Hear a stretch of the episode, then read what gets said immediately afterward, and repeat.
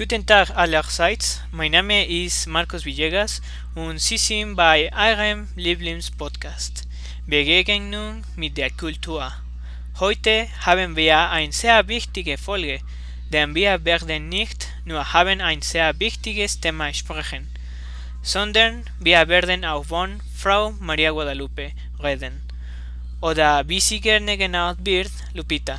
Begleitet, guten Tag Lupita. Hallo Markus, äh, wie geht es dir? Vielen Dank für äh, die Einladung. Mir geht's gut, danke.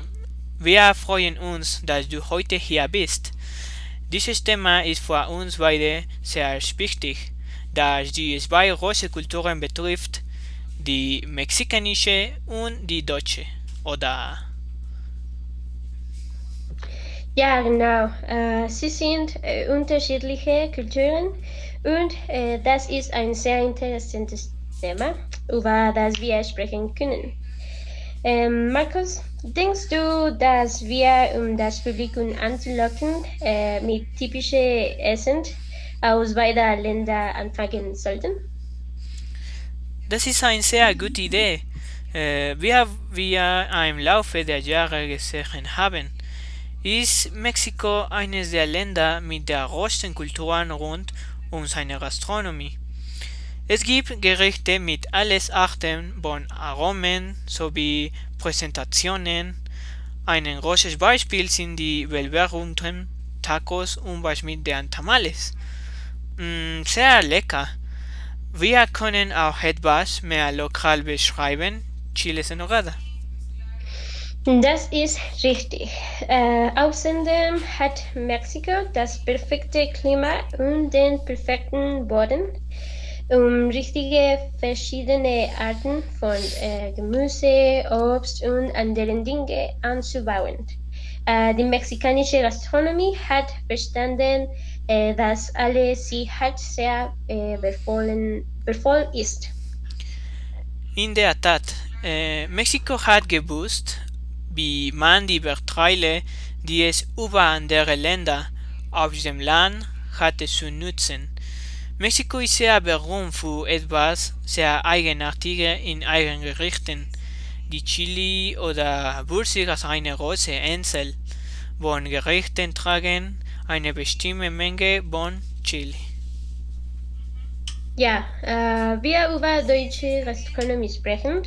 Äh, denken wir als erstes in Kartoffeln, äh, Wurzeln und Bier. Aber ein wichtiges Merkmal der typisch äh, deutschen Küche ist die äh, Verwendung von äh, verschiedenen Fleischsorten wie Rind, Kalb, Schwein, Fisch, Hund, Pute, äh, Wildschwein und andere. Und äh, mit Wurst waren mehr als 1500 Sorten und äh, Meeresfrüchten, Gemüse und äh, Milchprodukten. Äh, ja, die deutsche und die mexikanische Gastronomie sind so unterschiedlich und gleichzeitig in einigen Aspekten ähnlich, da beide dazu neigen, äh, sich auf Fleisch und tierische Produkte zu konzentrieren ebenso wie der Geschmack beider Gesellschaften für alkoholische Getränke, insbesondere Bier. Hm, richtig. Ähm, es gibt innerhalb der Unterschiede auch äh, Gemeinsamkeiten. Und gut, auf der anderen Seite haben wir die Beiträge, die Mexiko und Deutschland vor der Welt geleistet haben da jeder auf unterschiedliche Weise beigetragen hat. Hm, stimmt. Ähm, Deutschland hat die äh, viel zur Welt äh, beitragen, zum Beispiel der äh, Weihnachtsbaum, der MP3, die ersten Benzinautos wurden äh, von deutschen Ingenieuren erfunden und es ist wichtig zu ähm, erwähnen, äh, dass die deutsche Automobilindustrie großen Einfluss äh, auf Mexiko hatte. Ich bin sicher, äh, dass Volkswagen einen sehr wichtigen Einfluss auf die Automobilindustrie in Mexiko hatte, äh, besonders hier in Puebla, äh, wo sich das wichtige Werk befindet. Andererseits gibt es Mexiko eine Reihe von Einfindungen, äh, die für die damalige Zeit sehr innovativ waren, wie das Fahrtfenster, das Jetpack, die Dokumententien-Tinte und die Anti-Baby-Pille. Doch, ähm, Volkswagen wurde der äh, Vorreiter war, aber es gibt bereits andere Unternehmen in Puebla, Mexiko, äh, ansässig sind. Und äh, natürlich äh, hat Mexiko einen großen äh, Beträgen gehabt. Ein weiterer sehr wichtiger Punkt zu berücksichtigen ist, äh, dass beide Kulturen sind unterschiedlich in ihren Traditionen. Zum Beispiel, wir uns hier in Mexiko haben wir die Quinceañera, die sehr nicht nur hier, sondern in Lateinamerika, auf der anderen Seite in Deutschland haben nicht etwas Ähnliches von der Art der Kultur sie haben. Mm, sehr wahr. Ähm, gut. Wenn äh, wir über Tourismus sprechen, äh, Mexiko und Deutschland sind sehr bekannt äh, für ihre touristischen ähm, Orte, richtig? Äh, sind beide sehr wichtige touristische Ziele und für die Wirtschaft beider Länder unberschickbar. Ein sehr wichtiges touristisches Ziel und repräsentativ für die mexikanische Kultur sind die Pyramiden, Sayas Cholula, ähm, Teotihuacan oder El Tajín. Es ist wahr. Ähm, und die mexikanischen Strände sind auch sehr bekannt. In Deutschland gibt es das äh, Brandenburger Tor, Na, äh, Neuschwanstein, die Berliner Mauer, äh, die Zugspitze. Ja. Mm, ja, natürlich haben wir Strände wie Consumel oder Veracruz, die sehr beliebt sind und Tausende von Besuchern pro Jahr empfangen.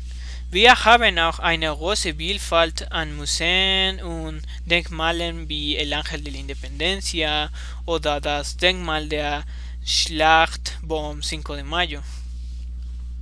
Mhm, mm, warst du schon mal äh, an diesen Stränden? Sie sind wunderschön. Ähm, in Deutschland, äh, die Landschaften sind sehr schön auch. Es gibt Orte wie der See von Blaudorf oder Heidefelsen, äh, Rügen, äh, von Götten von Saalfeld. Es ist eine äh, unterschiedliche äh, Landschaft. In äh, vielen Städten äh, kann man auch äh, berühmte Monumente von Charaktere aus äh, Geschichte Deutschland finden, zum Beispiel in Weimar. Es gibt das Goethe- und Schiller-Monumente. Weißt du, äh, wer Goethe und Schiller waren? Äh, ja, sie sind sehr schön. Ich habe sie von drei Jahren gesehen und sie sind großartig. Er hatte keine Ahnung, dass es in Deutschland so viele schöne Orte gibt.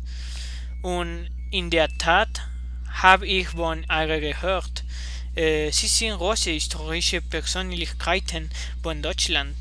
Äh, die waren große Universalgelehrte ihrer Zeit und haben viel zu ihrer Epoche beigetragen. Echt? Ähm, okay.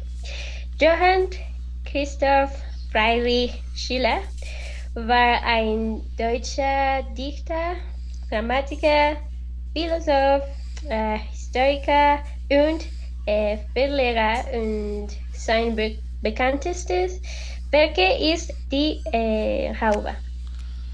Na ja, und wir konnten sagen, äh, dass Faust der berühmten Roman von Goethe ist? Mm, genau. Äh, und was ist mit Mexiko? Über äh, wen können wir sprechen? Mm, in Mexiko haben wir sehr hervorragende Menschen wie Octavio Paz, Diego Rivera oder Sor Juan Inés de la Cruz. Und nur einige zu nennen. Hast du schon einmal vor einen gehört? Aber klar, sie sind sehr bekannt und repräsentativ, äh, kennzeichnend Menschen. Mein Lieblingswandmalerei äh, von Diego Rivera ist äh, El Hombre Controlador del Universo. Wunderbar, äh, ich mag sie auch. Äh, jeder von einem hat seinem unbeherrschbaren Stempel in ihren Werken und ich glaube, dass jeder von einen dazu beigetragen hat und die Zeit, in der sie lebten, äh, sehr gut protegiert hat. Mein Lieblingswerk von Octavio Paz ist El Laberinto de la Soledad, weil es die mexikanische Gesellschaft sehr gut porträtiert. Völlig einverstanden. Ähm, es ist ein sehr guter Essay. Und, und, und es gibt mehrere Möglichkeiten und mehr darüber sprechen, aber werden wir nächstes Mal tun. Vielen Dank, liebe Zuhörer und Zuhörerinnen. Äh, ja, vielen Dank. Äh, Wiedersehen.